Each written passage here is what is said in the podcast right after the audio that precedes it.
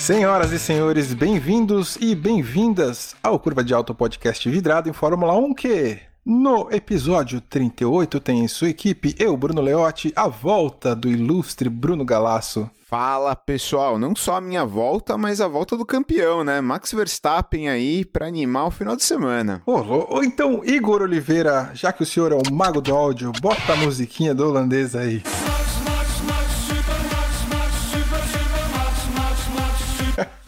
O que, que achou dessa corrida, meu querido Felipe Fagundes? Emocionante, né? Acho que se a gente queria emoção, pedimos a emoção, é, tá tendo, né? É o que tá tendo. Com certeza. Tá tendo, tá tendo na dose certa, não é verdade? Tá tendo. Então, bora começar o programa aí, porque muitas coisas aconteceram nesse final de semana em torno do GP de Jeddah na Arábia Saudita. Bora lá? Bora pro FP1, vamos? Bora lá. E se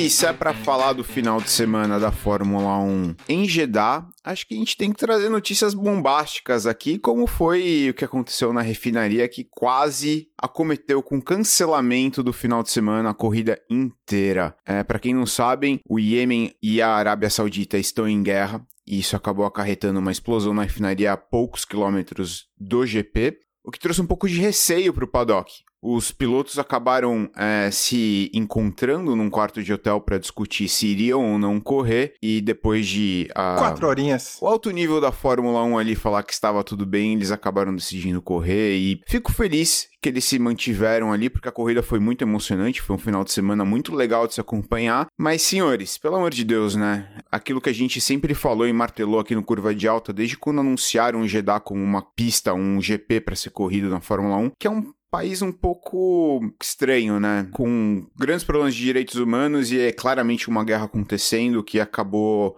trazendo muito receio aí. Então, enfim. Mas o que, que vocês acharam no final de semana? Cara, eu não acho estranho, eu acho incrivelmente hipócrita, só isso. Eu não quero entrar muito nessa questão política, mas eu vou ser bem curto e grosso. Se você tem um país que é sacado do calendário porque ele está em guerra, e falando mais claramente da Rússia, e dizer que foi saída por causa de questões de guerra, e eu não quero entrar nessa questão política aqui, mas por que que isso não se aplicaria para a Arábia Saudita? Exato. Que também está em guerra, e com um míssel atingindo a 12 quilômetros do circuito, o segundo treino livre estava rolando, tinha fumaça, o Max sentiu o cheiro de fumaça na pista, achando que era do carro, que podia ser um é. óleo, alguma coisa, mas não, estava vindo da petrolífera. Então assim, cara... Absurdo. É, rolou a reunião dos pilotos que não queriam correr correr. Hamilton e Alonso sabidamente não queriam correr lá, mas diz a lenda, e aí não estávamos lá para saber, que os chefões da Fórmula 1 interviram e também houve a sinalização de que seria até difícil para os pilotos saírem do país se eles cancelassem o GP e deixassem os chefões que mandam no dinheiro do evento não acontecer. Eu não quero entrar muito em detalhes, só acho que se é esse tipo de acordo que temos na Fórmula 1, ele não deveria existir. A parte da questão política,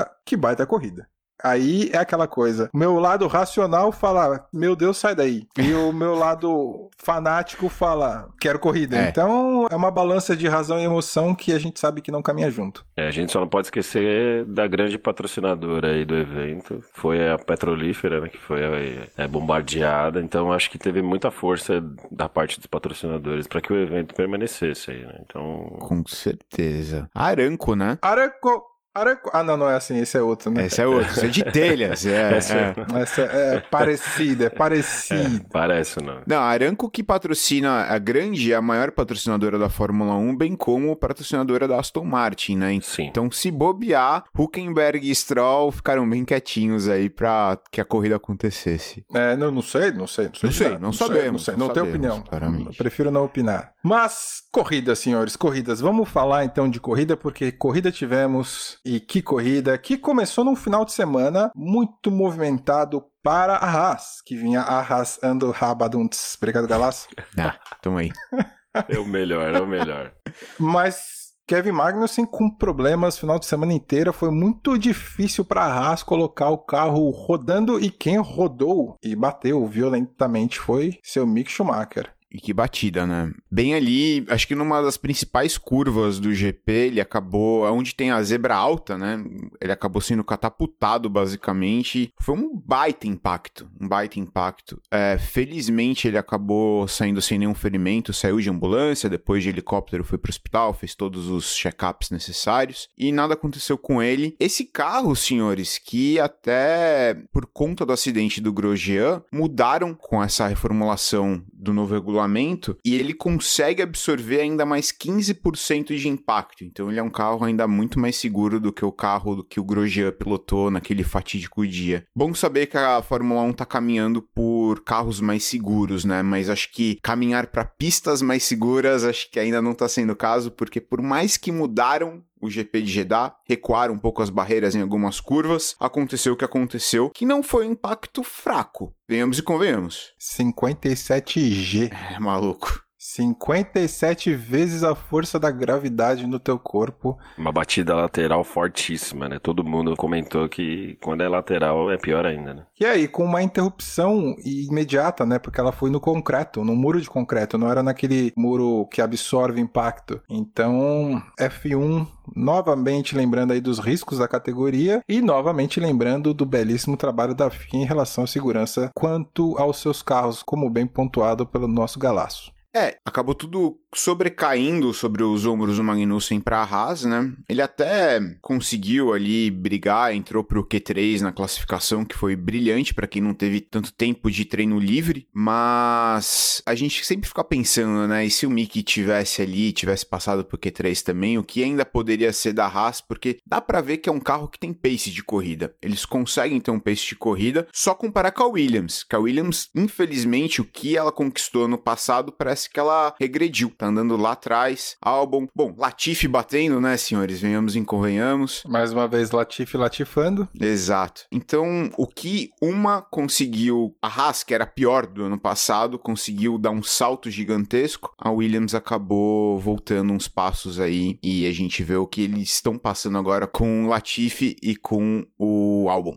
Só queria fazer uma última observação sobre a Haas, que é impressionante. E essa é uma observação feita pela minha esposa, inclusive. Ela falou assim: Você reparou que o Kevin Magnussen tá empatado em pontos com Sérgio Pérez? Depois de duas corridas, você ter uma Haas com um piloto empatado com um piloto da Red Bull, definitivamente é uma nova Fórmula 1. E muito bem-vinda essa Fórmula 1, né, senhores? É muito. Uma dedicação incrível do Magnus, né? No retorno dele, acho que o cara tá com gás total para fazer esse trabalho. O Huckenberg tá voltando e não aguentou, né? Você viu que ele teve uma quebra aí de pescoço, de cansaço, né? Uma quebra de pescoço? Ele chegou a.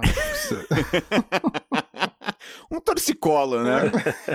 é o termo que eles usam aí, né? Quando você em algum momento não aguenta ali, né? O, a sobrecarga de peso da força G no pescoço durante os treinos e classificação mais corrida. Então eles chamam de quebra de pescoço. Acabou com a resistência, né? É.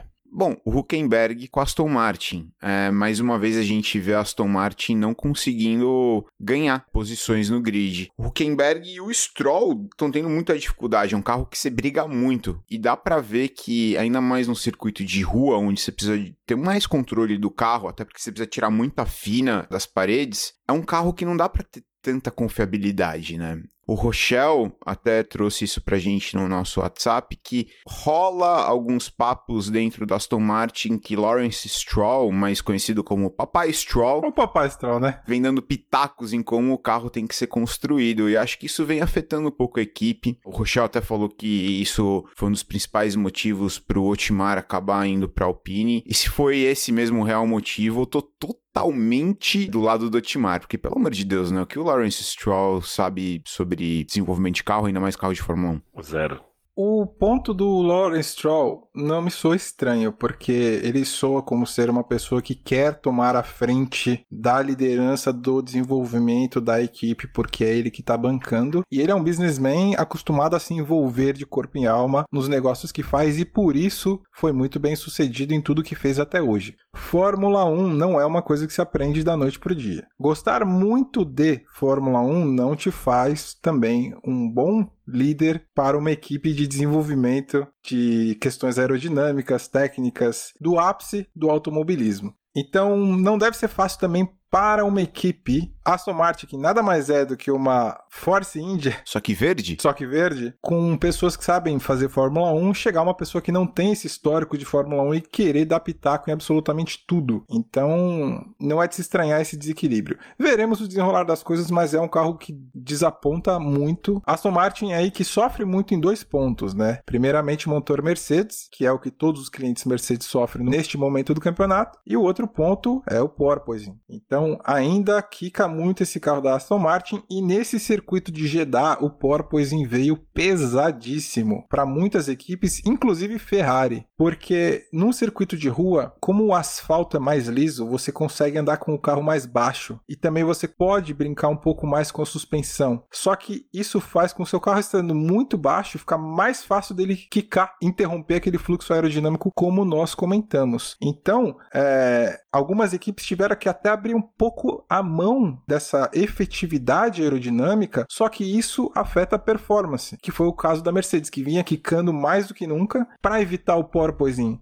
eles elevaram o carro e isso cria um desequilíbrio no projeto. O carro não consegue ter a mesma eficiência em curvas de baixa, principalmente, e isso faz com que o carro fique muito solto, muito difícil de controlar ele não entra com a mesma eficiência, ele não sai com a mesma eficiência das curvas. Fica mais fácil você sair de frente e de traseira por causa das suas regulagens aerodinâmicas para tentar compensar essa altura. Então fica um quebra-cabeça dificílimo de se acertar e vimos aí que atingiu Lewis Hamilton e Mercedes em cheio, né? Mas o que eu quero saber de vocês é como a gente faz esse comparativo Hamilton totalmente perdido no classificatório e Russell conseguindo ir pro Q3? Cara, eu acho que são setups diferentes, pilotos diferentes. Eu acho que os dois rodaram setups não tão similares assim um como o outro. Se você for pegar, se eu não me engano, no FP3 ou no FP2, tem um rádio do Hamilton falando que ele até queria um assento um pouco mais alto para ele conseguir enxergar melhor os pneus. Então dá para perceber que o que o Hamilton tá desenhando pro carro tá indo um pouco em outra linha com o que o George Russell tá desenhando. E o Hamilton falou isso, né? Ele falou que o setup que ele fez pro carro pro FP3 e o que ele tava sentindo do carro não aconteceu no qualifying, porque ele estava tentando buscar uma temperatura de pneu que ele nunca conseguiu alcançar. E o que a gente viu muito hoje e ontem foi realmente todas as equipes sofrendo em manter temperatura de pneu num nível ok para conseguir ter gripe e ganhar tempo. Ter aderência. Exato, a aderência. Então você vê até o Verstappen na briga com o Leclerc saindo de traseira, traseirando muito, principalmente depois dos safety cars e tudo mais. E se você pega isso com um pneu frio no Q1, com uma Mercedes que estava com esse efeito solo muito alto, com o jeito que o Hamilton tinha desenhado o carro, o setup aerodinâmico, ele acabou se perdendo completamente. Tanto que você pega a direção e o comparativo de como o George Russell estava posicionando o carro nas curvas, o Hamilton ele não estava com essa confiança no carro, como o George Russell estava. Então, o George Russell ele estava muito mais arriscando a bater e tirar finas do que o Hamilton. O Hamilton ele estava realmente tentando ainda sentir o carro como ele estava no Q1 e acabou sendo sacado logo de cara. Foi o final de semana dos coadjuvantes aí, né? Acho que não só essa disputa, George Russell e Hamilton, né? Pérez à frente do Verstappen, né? Alonso também perdendo posição pro Ocon, então, enfim, acho que os coadjuvantes fizeram um trabalho melhor para essa corrida. Foi um resultado muito legal aí do George Russell, trabalho muito bem feito por parte dele, acho. Ele tem total méritos vamos dizer assim, né? Na preparação do carro dele, no trabalho que ele está sendo feito, se acertou mais rapidamente. E eu acho que é bonito de ver o trabalho que todo mundo torceu para ele num carro melhor, né? E esse ele tá com o carro melhor e tá provando o seu valor, hein? Acho muito bem pontuado pelo Fagundes essa questão do trabalho do Russell, porque ele era conhecido na Williams como Mr. Saturday, né? O senhor do sábado, que é quando corre a classificação. E numa Mercedes, você não vê o George Russell vindo e apenas seguindo o trabalho do Hamilton. Exato. Ele está desenvolvendo o setup para ele com a equipe de mecânicos, engenheiros dele, e isso é personalidade. Perfeito. Porque a gente sabe que muitas vezes na Red Bull acontecia era, olha Gasly, olha Albon, vocês não sabem fazer o setup do carro, vocês vão simplesmente reproduzir o que o Max está fazendo e vocês vão ter que adequar Total. a pilotagem de vocês ao que o Max faz nesse esse carro da Red Bull. Não deu certo com nenhum dos pilotos. Já temos um Russell que ele tá, tudo bem, eu vou dividir equipe com heptacampeão mundial. Ainda assim, eu vou sentar aqui e fazer o meu trabalhinho de casa, entender como eu faço o carro funcionar para mim dentro dos circuitos. E aí ele desenvolveu essa confiança de realmente atacar Jeddah um circuito que não tem como andar bem se você não tiver confiante no carro. Exato. É muita fina do muro, muito rápido, se precisa estar com o carro na mão. Mas o George Russell faz essa leitura onde ele fala: nós temos uma janela de funcionamento de pneus muito curta. Então você tem que trabalhar ali e é muito difícil se manter ali. Só que, ao mesmo tempo que ele declara que é muito difícil se manter ali, ele se manteve ali. Então isso é puro mérito do inglês que começa a temporada muito bem, batendo o Hamilton logo no seu segundo qualify na equipe. Extrema confiança. Acho que essa é a palavra que você usou. Ele demonstra isso nos treinos, no qualify. Foi realmente fantástico. É, e principalmente no primeiro setor, né? Até o Leclerc falou isso, que o primeiro setor de Jeddah é onde, se você arrisca, é onde você consegue ganhar mais tempo. Você pega o comparativo de George Russell e Lewis Hamilton no classificatório, você vê que as finas que o George Russell tirava, o Hamilton passava quilômetros de distância, né? Entre aspas aqui. Porque dava para ver que o Hamilton não estava confortável. Um outro ponto a ser salientado também aqui, na questão da classificação, é a Mercedes Mercedes errando também, né? Porque temos aí um Hamilton com dificuldades de carro, George Russell lutando, mas saindo um pouco melhor, mas temos uma Mercedes jogando Lewis Hamilton com pneus médios. Total. No Q1. Ninguém fez isso. Ninguém fez isso. Todo mundo saiu com pneu macio. E aí você entende que a Mercedes fez isso para não ter que usar o pneu extra para conseguir passar para o Q2, porque eles não estão acostumados a fazer isso. Então é uma equipe que tem que aprender a lidar com adversidade. A Mercedes não está acostumada a ter que lidar com esse tipo de bucha. Uma equipe menor ia simplesmente aceitar o fato que eles não têm o ritmo, iam colocar dois jogos de pneus macios e bora lá. A Mercedes agiu como se tivesse ainda no auge da performance, falando, não, vamos jogar de médio primeiro e depois joga de macio depois. Não, cara, uhum. tem que reconhecer que o momento da equipe não é esse. Se passar pro Q2 é uma vitória e ah, tudo bem, vamos pro Q3 só com pneu. Acontece, é realidade, vocês estão trabalhando para melhorar não melhoraram ainda. Então acho que faltou esse reconhecimento de situação atual para Mercedes, o que bagunçou muito a vida do próprio Hamilton para passar para o Q2. É, e entrando nisso, um pouco de soberba, né? Mostra a soberba da equipe, porque, cara, a gente tem um Russell que é conhecido como Mr. Saturday. A gente tem um heptacampeão do outro lado. Bora meter médios nesses caras que eles vão conseguir é, tirar, é, exato, sabe? Exato. Leite de pedra. Mas não é assim, cara. Não é assim que se constrói um carro, principalmente quando você tem um carro que é defeituoso. O desenho da Mercedes, dá para ver que ele tem problemas. É, claramente, né? Sim, precisam trabalhar bastante ainda. Mas é muito potencial ainda, cara. Eu não paro de martelar, volto a salientar aqui. A Mercedes cheia de problema é o terceiro carro mais rápido do grid. Mas, cara, esse é o ponto que o Russell traz. Ele fala assim: se a gente é um carro cheio de problema. E se a gente sabe que a gente tem pessoal na fábrica com potencial de eliminar esses problemas, quando a gente conseguir contornar isso, não vai ter para ninguém, porque se a gente já tá ali na frente e a gente arrumar o carro, acabou o jogo. Exatamente. E esse é o ponto. Eu concordo 100% porque é uma leitura que até é revoltante em certo aspecto. Você fala, como é que pode um carro que balança tanto, sai de frente, sai de traseira, o cara lutando as 22 curvas, lutando com o carro, aí vai bater o tempo, é quinto melhor tempo. aí você fala, cara, como assim, cara? Não é possível.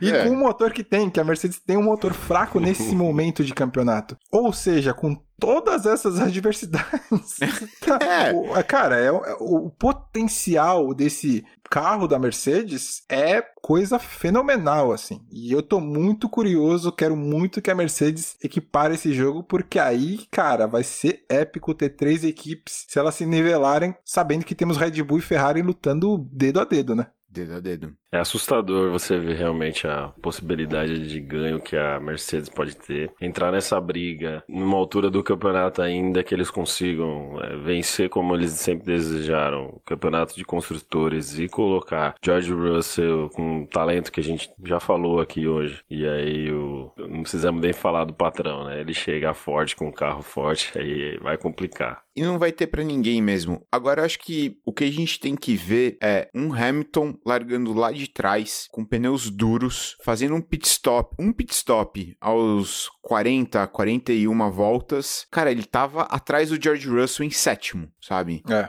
O que esse cara fez em corrida meu, faltou chover. É, e por infelicidade dele, depois do problema que teve o Latifi, ele poderia ter feito o pit stop e ter se mantido na posição que ele tava. Exato. Só que, infelizmente, acabou perdendo essa oportunidade e acabou caindo lá para trás. Acho que ele acabou chegando em décimo, ainda caindo nos pontos, o que só mostra que o Hamilton ele ainda quer brigar pelo campeonato. Dá para sentir isso dele, sabe? Cara, o Hamilton é o Hamilton. Esse é um cara que Valtteri Bottas falou: o mais difícil de ter que lutar contra o Hamilton é que ele é um cara que ele sempre traz. Ele sempre traz. E o Hamilton sempre traz. Só que você citou um nome aqui que a gente já citou e eu nem quero citar muito, que é o Latifi. cara, Cara... Os anos de 2021 vindo? Cadê o Feoli aqui? Não, é...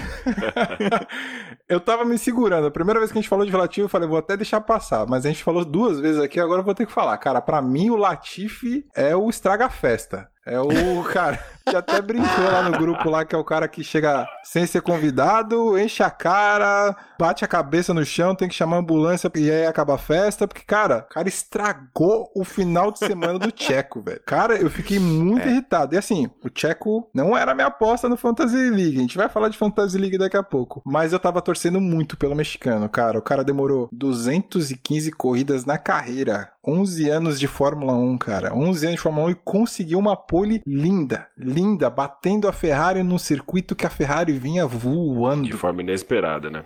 Total. Cara, o Checo meteu 0.2 no Max num classificatório. Absurdo. Cara. O Max só perdeu pro Checo uma outra vez. Ou seja, é só a segunda vez que o Checo consegue bater o Max. Não só isso, o Max ter ficado em quarto lugar em Jeddah foi a pior qualificação do Max desde Monza 2020. Ou seja, é muito tempo que o Max vem performando bizarramente bem. E aí temos um Checo que, cara, não, beleza. Só que eu que vim aqui para fazer pole. E a Red Bull, ela não andou na frente, né? Nenhum dos treinos, nenhum das Qualify. Só no Q3 o Sérgio veio pra queda, volta, tava no bolso guardada ali. Ele tirou essa carta na manga. Eu não sei de onde ele tirou, cara, porque ele fala isso, né? Se ele tivesse mil voltas, ele jamais ia conseguir bater aquela volta. É verdade. E o Christian Horner falou isso, cara. O Christian Horner falou: a gente sabe que o Pérez no sábado, ele não entrega aquilo que é esperado de um piloto de Fórmula 1. Ele é forte em corrida, diferente do Max. O Max, ele é forte em corrida e muito forte em qualifying também. E aí você pega um Pérez batendo num circuito muito técnico, o Max, você fala, cara,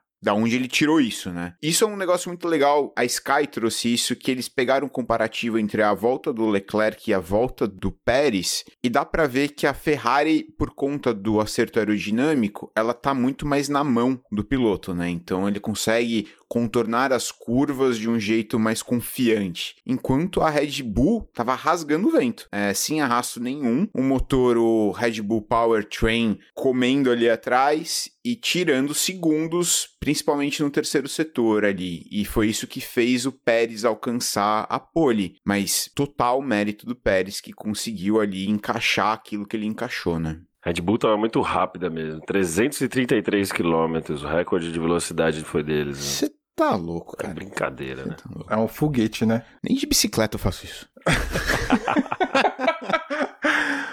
foguete que não vemos nos carros empurrado pelo motor Mercedes, como já falamos. Mas um ponto que não ficou muito claro no outro episódio que a gente falou foi sobre as atualizações de motor e o quão preocupante é essa situação da Mercedes no atual momento, né? Ficou um pouco confuso ouvindo depois a gente falou, não, vamos esclarecer essa questão do motor, né, do que que pode e o que que não pode fazer nessas novas regras de motor até 2025. O desenvolvimento do motor não é mais permitido, ou seja, você não pode melhorar a performance você não pode fazer atualizações de motor até 2025. O que, que acontecia antes? Você tinha um motor, tá, beleza, esse motor não é bom o suficiente, a gente vai trabalhar lá na fábrica como reconstruir o motor, vai trazer uma nova versão de motor, que aí tem mais cavalos de potência, a curva de, de performance é de um jeito, enfim. Você podia fazer isso, tanto é que a Red Bull em 2021 trouxe o motor que era para ser usado em 2022. Eles adiantaram o motor completamente novo. Isso não é mais permitido. O que, que os times podem fazer? Eles têm o motor homologado agora, que é esse motor que as equipes todas usam cada uma tem seu motor homologado com a FIA. Até setembro, eles podem fazer um ajuste de performance, um update, uma atualização de performance. Você não pode vir com motor novo. Você pode atualizar uma coisa no teu motor até setembro e só. O resto é, posso brincar com é, mapeamento de motor, posso brincar com afinação disso, daquilo, mas você não pode mais desenvolver, trazer novos componentes a esse motor que vão melhorar na performance. Você só pode fazer alterações relacionadas à segurança ou ajustes finos de motor, mas nada de atualização, desenvolvimento do motor não é permitido. E por isso que a Mercedes tem um problema tão grande na mão. Eles têm até setembro para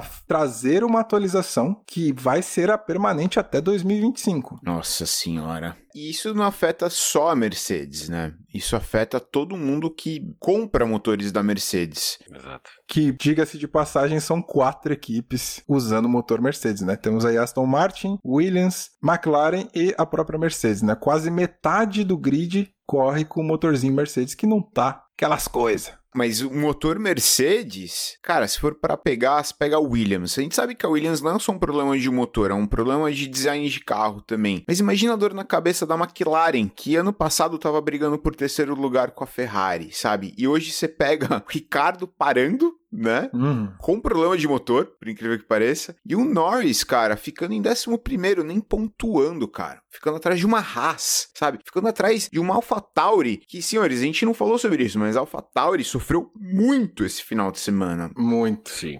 Se Mu- bobear, Nossa. foi a equipe que mais sofreu com problemas. Fogo no carro, motor parando. Os é. caras mal testaram. Não, mal testaram. O Tsunoda, na volta pra parar na formação, é, onde eles ainda mexem no pneu, dão aqueles ajustes finais no carro, ele parou na metade, porque deu problema no motor também. Então, mano, horrível o final de semana da AlphaTauri. Não sei como o Gasly acabou chegando em nono lugar. É, tirou um coelho da cartola ali, o, o francês. mas dá pra ver que, voltando ao que o Leotti estava falando, o motor da Mercedes não é que é um motor problemático. É um motor que não tá casando tão bem com o carro. Principalmente o carro da Mercedes, né? Então dá pra ver que o conjunto em si que a Mercedes traz pra 2022 tem tantos problemas na aerodinâmica, que é o porpoising, aquele efeito solo, tanto de empurrar é, aquele motor que a gente viu em- no Brasil, em São Paulo, dificilmente a gente vai ver de novo em 2022. Que ele não tá disponível, né? Infelizmente. Não mais, infelizmente. E como trabalhar fora da zona de conforto é complicado, né, pessoal? O Leotti já falou disso hoje. Você vê o incômodo dos líderes de equipe, dos chefes de equipe, dos pilotos em si, né? O Hamilton muito abatido por não conseguir desempenhar a velocidade, tomando pau em curva, em reta. É, é triste demais. Mas faz parte do projeto, do trabalho desenvolvido. Eles apostaram numa questão aerodinâmica do carro e o motor é isso que o Leotti falou. Eles vão ter que dar uma cartada muito certeira para ter um motor até 2025 entregando muito. Leote, quero escutar de você aí qual foi a volta mesmo que acabou com o seu Fantasy? Foi a 36 Nossa, 36 volta. né? Parei de sorrir enquanto vi a Fórmula 1. Cara, o que aconteceu na 36 volta? Foi Bottas, foi Alonso, foi todo mundo, cara. Cara, não sei, o universo parou de conspirar a meu favor.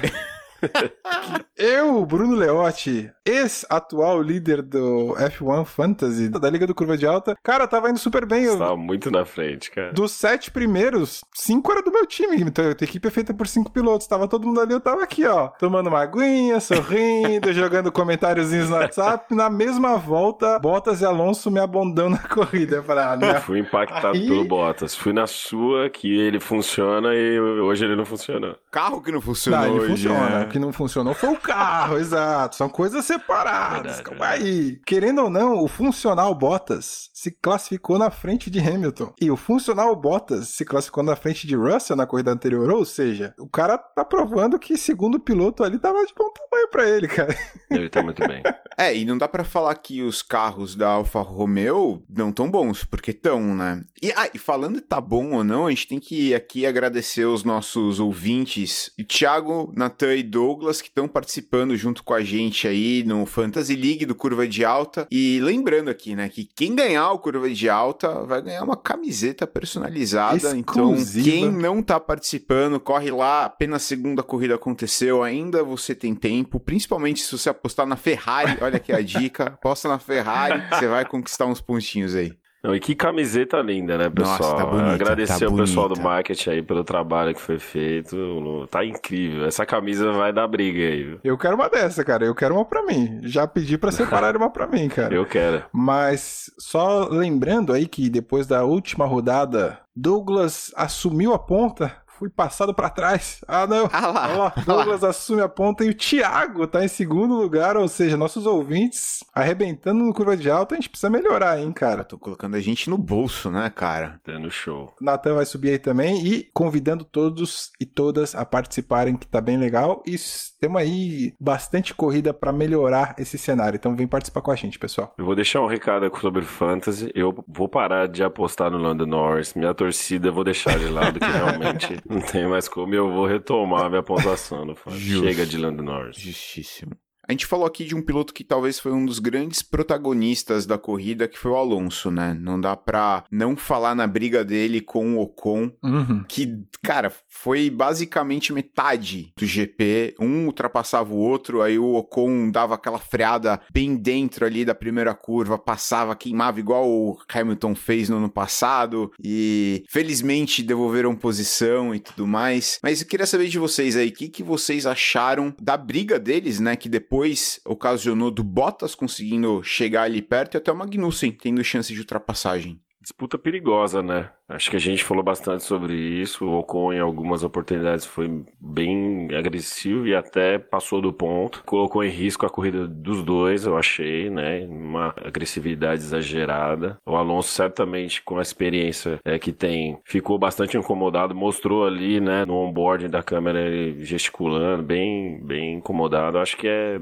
perigoso esse tipo. É maravilhoso para quem tá assistindo, né? A gente é, vibrou a cada disputa ali, mas, cara, é, o Ocon foi muito jovem, muito juvenil ali. é, colocou em risco o trabalho do final de semana. A minha leitura é bem parecida com a do Felipe Fagundes, viu? Eu, como torcedor, eu tava sorrindo, vibrando, dando risada. O seu Ultimar devia estar com o marca-passo acelerado ali, porque as manobras não foram das mais tranquilas entre os dois pilotos da Alpine, mas ao mesmo tempo eu- eu tenho que tirar o chapéu que por mais dura que tenha sido, não houve toque, e isso mostra muito a qualidade dos pilotos que, pelo amor de Deus, num circuito daquele com tantas curvas tão apertado, a disputa dura e até um bem no limite ali do aceitável, como foi não ter rolado um toque, fala muito da qualidade dos pilotos também, né? Mas teve uma intervenção ali, né, É, no depois. rádio. Ó, não, É. não ataca mais Alonso, né? Teve, ô, para com essa palhaçada.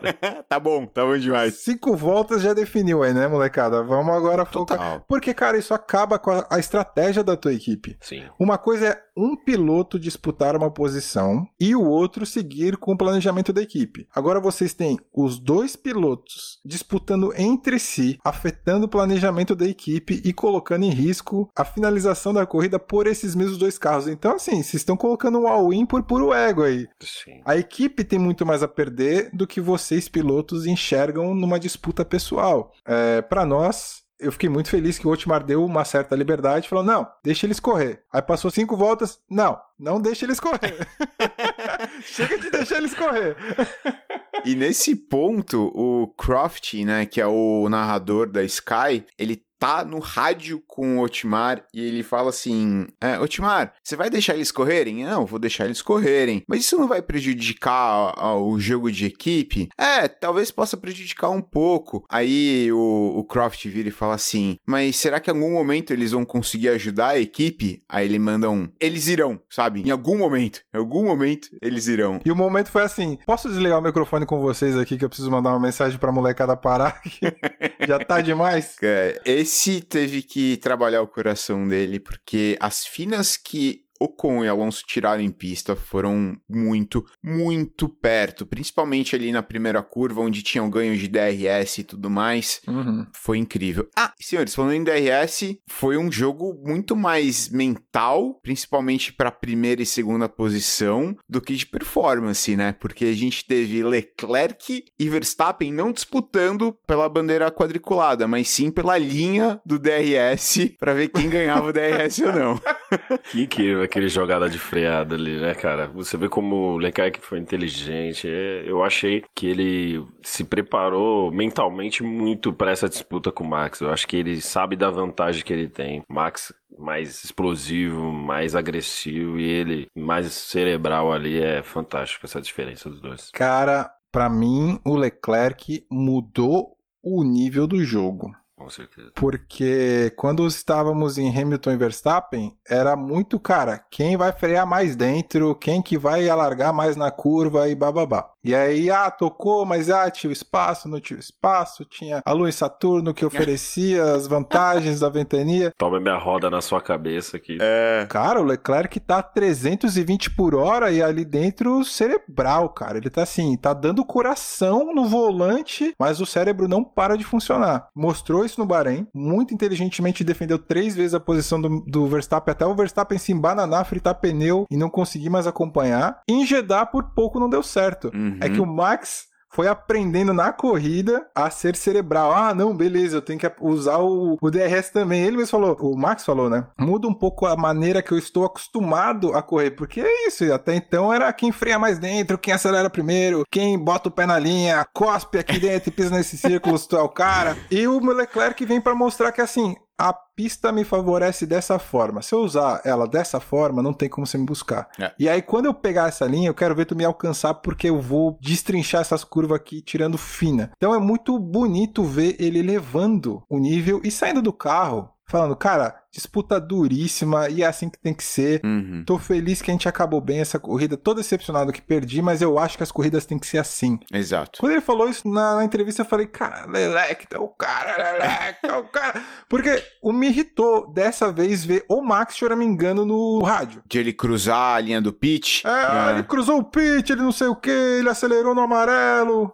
Não, a luz, né? A luz da retomada de bateria também, que ah, não tá funcionando, a luz do Charles Leclerc. Mas acho que isso é até um ponto de segurança. É, ali eu acho que tá certo. Em relação à luz, porque tem a questão da segurança e também tem a questão estratégica. Porque você é obrigado a falar se tá carregando tua bateria ou não, e isso é uma referência pro piloto de trás. Isso tá na regra. Você tem que seguir. Se teu carro não faz isso, você tá ganhando um benefício que outros não têm. Então acho que ele tá certo em reclamar ali. Mas falar da linha, falar de que na parte amarela, ah, eu acelerei 95%, ele acelerou 97%. Tá errado. Então, não, é muito. Aí é mimimi. Nossa, isso foi feio, cara. Isso foi feio. No virtual, né? No virtual É. fez safety car. Mas gostei que ele saiu e falou, beleza. Claro que o fato dele ter ganhado também ajuda ele a falar, não, foi duro, mas foi legal. Mas eu gosto que o Leclerc ganhando ou perdendo a disputa sai e falou, vim para jogar duro, é assim que se joga, tô feliz e bora pra cima. Isso aí. Mas aqui eu quero trazer um ponto para os senhores. O Leclerc, acho que uma ou duas, três voltas antes de acabar o GP, ele tá na zona do DRS do Verstappen, ele vai entrar pra reta ali, né, onde tem a Uhum. entrada dos boxes. Só que bem na hora que ele vai abrir o DRS, o que acontece? Bandeira amarela. Bandeira amarela. E se não tivesse essa bandeira amarela, senhores? Será que qual seria a narrativa aqui agora? E, mano, sei lá, e se o Garrincha fosse um robô? E se, sei lá,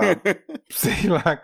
A gente pode devagar um monte de coisa, né? O fato é que. É muito si. Porque é aquilo. E se não acontece o Latifi estragando a festa do Tcheco? Então, o si acaba não jogando, né? Mas que ele ia pra cima, ele ia. Eu acho que ele ia dar trabalho pro Max ali. Com certeza ele ia tentar tomar de volta a posição. Porque, cara, o Verstappen, ele ganha a posição em cima do Leclerc exatamente do jeito que o Leclerc saiu daquela última volta, né? Bem colado na traseira, Aham. a ponto de já liberar o DRS e fazer a ultrapassagem. Eu acho que faltou aquilo que o Lott sempre fala ali, o brilho, sabe? Aquele brilho do campeão, da, de tudo dar certo. Porque bem na hora que o Leclerc. E se o Leclerc faz ultrapassagem ali, dificilmente o, o Verstappen ia conseguir ter tempo de conseguir reconstruir e ter uma ultrapassagem depois, porque faltava muitas poucas voltas para acabar o GP. Então acho que ali faltou um pouco de sorte. Foi um GP que começou a dar muito certo para Ferrari, principalmente por conta do safety car, né, que beneficiou muito o Leclerc e acabou com a corrida do Checo, que literalmente acabou com a corrida do Checo. E no final ali a sorte acabou virando e dando Red Bull de novo com o Verstappen. Pobre Tcheco. É, mas teve um ponto importante, que foi também a equipe segurando o ímpeto do Max Verstappen. Né? Uhum. Eles acalmaram bastante ele pelo rádio. Calma que essa posição vai voltar pra gente. Eu acho que se dependesse só do Max, ele tinha atacado o Leclerc antes e talvez tinha colocado também a corrida em risco aí. Dado oportunidade pro Leclerc fazer um trabalho mais cerebral como ele tem feito e ter vencido essa corrida. Mas aí que eu acho que o trabalho do Lambiase o JP, né, o engenheiro do Max, é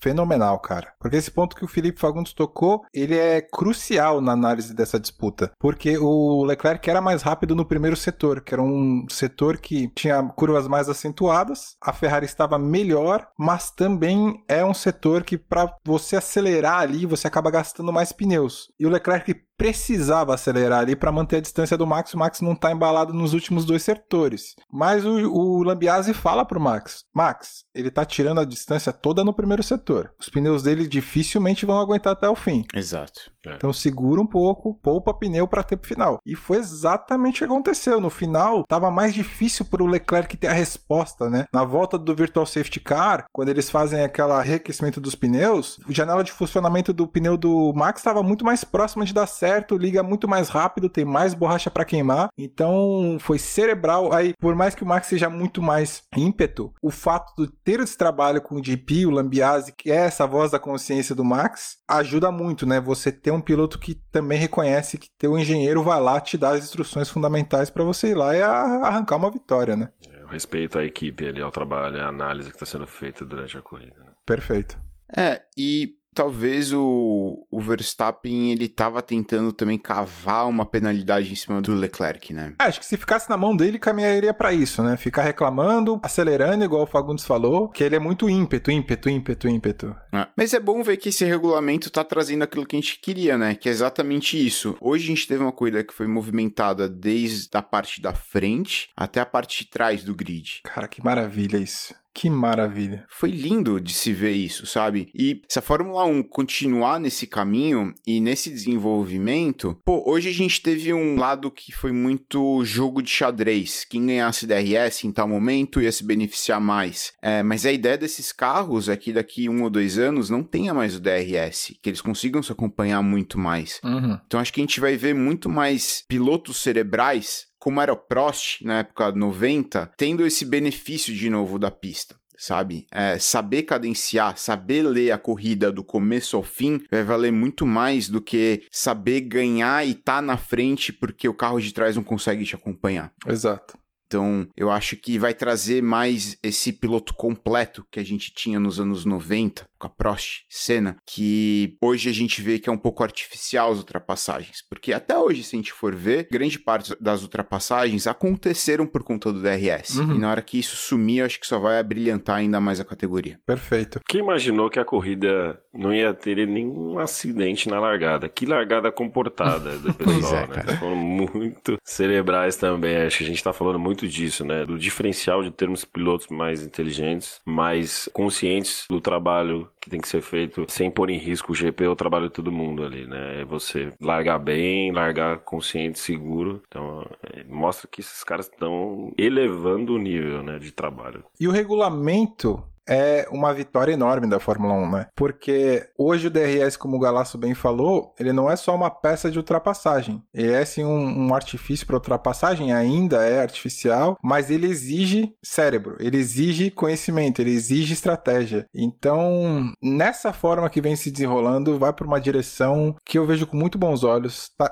emocionante demais. Uma corrida que eu cheguei a pensar que não teríamos disputa na frente, estava completamente equivocada. A gente teve disputa de trás para frente. E parece que foi uma composição, né? Porque as disputas que ocorreram no meio do pelotão, elas ocorreram mais cedo. E as disputas da frente do pelotão ocorreram mais no final. Então você fecha a história com chave de ouro, né? Então, cara, não tem como pedir mais que isso. E mesmo o Pérez pressionando para cima do Carlos Sainz, foram dois pilotos que a gente acabou falando pouco, que a gente falou mais do Checo, a gente não falou do Sainz, mas que são papéis fundamentais, né? A ultrapassagem do Sainz, mesmo que por causa do safety car, é fundamental na disputa de construtores, né? Total. E que é um ponto que é muito crítico da gente pensar como a Red Bull começou esses construtores. Então, cada batalhinha dessa ao longo de uma temporada vai fazer muita diferença no final. A primeira corrida, a Red Bull saiu zerada. A Ferrari fez 44 pontos. Só que nas posições que Max e Checo estavam quando saíram da prova, que era segundo e quarto, fez com que a Red Bull deixasse de ganhar 30 pontos né? Por causa do segundo e quarto lugar, você tem 18 do segundo, 12 do quarto lugar, ou seja, a Red Bull deixou de ganhar 30 pontos. Sabe qual foi a diferença de construtores do ano passado de Red Bull para Mercedes? Quanto? 28 pontos. Nossa. Ou seja, em uma corrida, o estrago que a Red Bull recebeu foi maior do que a diferença que eles tiveram para perder o campeonato no ano passado. Então, isso é muito importante de se salientar essas pequenas vitórias. Então, o papel do Sainz hoje foi muito, muito bem executado. Por mais que ele não tenha brilhado, por mais que ele tenha tido um pouco de sorte, nós já falamos isso. Para você capitalizar uma situação, você primeiro tem que estar em posição para capitalizar essa situação. Você precisa de capacidade de estar nessa posição para capitalizar isso. E o Sainz entregou, então o mérito dele em conseguir o pódio aí ajudar a Ferrari a manter essa distância saudável contra a Red Bull que vem forte. A Red Bull sabe bem da dupla de pilotos da Ferrari, quão equilibrado eles estão, o quão alinhados aos seus carros eles estão. Então eles sabem que vai ser uma competição fortíssima aí, por equilíbrio, né? A gente vê hoje Max em primeiro e o Pérez em quarto. Então o Carlos Sainz tem feito um trabalho de querer andar mais perto do Leclerc, ajudar mais ali o Leclerc, óbvio, fazer os seus pontos também, mas tem dado mais resultado do que a dupla da Red Bull, né? Não, com certeza. E você vê, assim, hoje, o carro do Carlos Sainz, ele já começou com problema. A Ferrari teve problema no carro do Carlos Sainz antes da largada. E você vê um Carlos Sainz falando assim: eu tenho conversado com os meus engenheiros para achar onde eu posso melhorar e ganhar o tempo em cima do Leclerc. Então, dá para ver que em pista eles estão ali para competir um contra o outro, mas fora eles estão ali para brilhantar ainda mais esse projeto que a Ferrari está trazendo para 2022. Então, eu acho que quem sai ganhando nisso é, óbvio, obviamente, a Ferrari, sabe? E se a gente continuar nesse passo, a gente tem uma grande favorita aí a ganhar o título de construtores do ano de 2022. Porque se a gente pegar hoje, do jeito que a tabela tá, por mais que a gente saiba que a Red Bull tenha o, talvez um carro tão bom quanto da Ferrari, ela tá atrás da Mercedes Exato. nos construtores. Exato. Sabe? Isso só mostra como a Mercedes sabe capitalizar também em cima quando os adversários caem. É impressionante. É impressionante. Bizarro isso, né? Então, acho que a gente vai ter um ano um pouco movimentado em relação à briga de construtores. Eu espero muito que. Eu duvido que a, a Mercedes consiga reganhar fôlego até a metade do ano. Acho que eles vão precisar da metade do ano para depois voltarem reformulados e tentar melhorar e brigar pela ponta. Mas eu não descarto Mercedes também. Porque do jeito que eles estão vindo, você vê um Hamilton saindo de 16 e chegando em, em sexto, e por conta de um pit stop é, um pouco azarado caindo para décimo, dá para ver que eles estão com muito sangue no olho. E, cara, você tem Toto Wolff, você tem Russell, você tem é, um heptacampeão ali. James. Você tem o James. James. Né? Os dois James, né? Os caras querem mostrar que o, esse desenho que eles trouxeram de um, basicamente um caça, né? Uhum. Tá ali, tá ali para ganhar. Então, e sabe quem ganha com tudo isso? A gente. A gente vai ver corridas maravilhosas aí ao decorrer de 2022. Nossa. Só agradecer mesmo.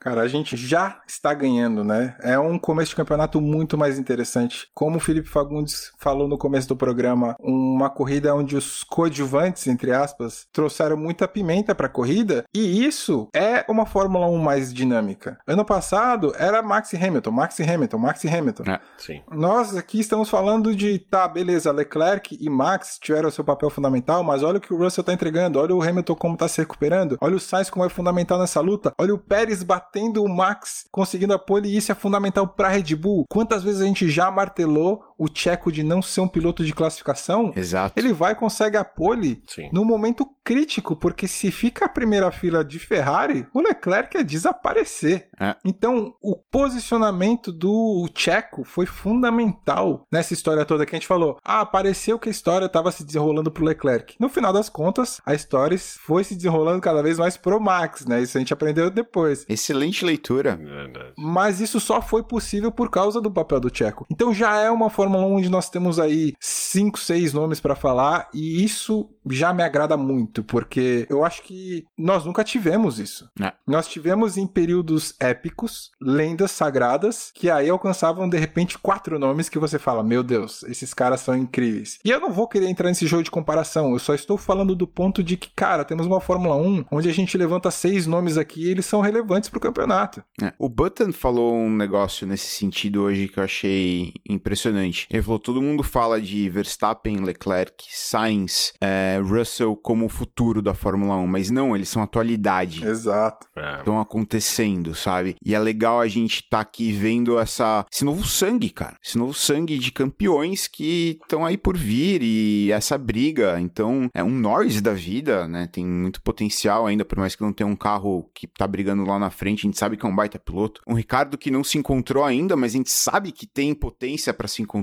E o parênteses é que o Ricardo veio bem na Arábia Saudita. Exato. Temos um Danny Rick aí que andou no mesmo ritmo do Norris, o que já é uma baita conquista. 0.1. 0.1, numa pista extremamente difícil, que o piloto precisa ter confiança. Ele foi lá, acelerou no mesmo ritmo do Norris. E ele estava na frente do Norris, na corrida, quando deu problema no carro. Então, cara, o potencial disso é espetacular. E falando de nova geração, é Drogovic, né, galera? Nossa. Putz, que grata satisfação. Nossa, Fala aí, mandou muito. pessoal. Acho que não teve um brasileiro aí que não ficou feliz esse final de semana em saber que a base vem forte. Ele fez um final de semana muito tranquilo também. Dominou de ponta a ponta aí no domingo. E ele vem mostrando isso há muito tempo, né? Ele deu uma escapada aí para outra categoria e o time até parabenizou ele pela volta, pelo retorno dele, né, para Fórmula 2 e fez um- uma corrida impecável, tranquila. Os pit stops foi a a equipe ajudou muito também, mas ele correu muito bem, teve tranquilidade enquanto esteve atrás, retomou as- a, a frente e fechou com chave de ouro aí o trabalho do final de semana. Um baita classificatório dele também, né? Sim. Todo mundo tava dando por vencido já e fechado. Ele meteu uma volta absurda e, cara, ficou meio segundo à frente do P2 em Jeddah. Cara, isso é muita qualidade. Isso é muita qualidade. E assim, nós falamos já de como a F2, as categorias de base podem ser cruéis com os novos pilotos, porque se eles têm uma corrida ruim, fica difícil recuperar, as coisas desandam, tem muita questão financeira envolvida, então o piloto que tem menos aporte financeiro tem menos chances. E nós falamos, inclusive, né, do Guanaju, como ele teve três anos, enquanto outros pilotos que eram esperanças brasileiras ficaram para trás porque não tinham como se manter tanto tempo no jogo. Drogovic, nós comentamos como era difícil essa questão de, cara, você não encaixa uma corrida bem e aí as coisas vão desandando. É. Mas ele é um piloto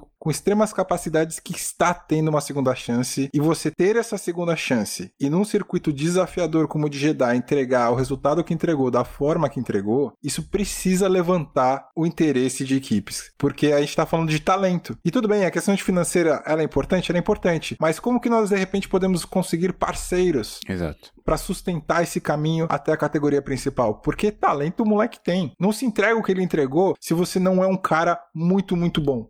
Ele é muito, muito bom. O Drogovic é um dos talentos da escola brasileira e ele tá bem posicionado para conseguir esse empurrãozinho, digamos, e começar, quem sabe aí no futuro, representar novamente nosso país que estamos carente de piloto, né, na Fórmula 1, estamos carente. E ele vem fazendo história, né, galera? Não é só uma vitória importante como a desse final de semana, mas ele tem marcado pontos, ele tem liderado corridas. Então, é talento você andar na frente num circuito agressivo, como o Leotti bem falou. Muitos pilotos da Fórmula 2 batendo, escapando e não concluindo da corrida e ele fez isso com muita tranquilidade aí o final de semana. Espero que as empresas brasileiras olhem para os nossos pilotos com mais carinhos e que os sonhos não se parem apenas na F2, que né, alcancem voos maiores na F1, que é onde a gente quer ver eles e ter essa representatividade de novo em pista, que a gente não vê faz alguns bons anos. Então, fica o nosso apelo aqui do Curva de Alta. Por favor, ajudem nossos pilotos. Nosso apelo, nossa reflexão e, caros ouvintes, caras ouvintes, Curva de Alta vai chegando a seu fim. Ah, ah, Mas já, cara. Que pena. Mas estaremos de volta semana que vem, obviamente. Nem falamos da DTM. Não falamos de DTM, não falamos de Fórmula Indy, não falamos de kart, não falamos. Mas é o podcast vidrado em Fórmula 1. A gente tem um foco aqui, a gente segue, mas a gente desliga o microfone e segue o papo. E fica o pedido para os nossos ouvintes, as nossas ouvintes, participarem conosco nas redes sociais: Instagram, arroba Curva de Alta, Facebook, arroba Curva de Alta Podcast. Gostamos muito da participação de todos vocês.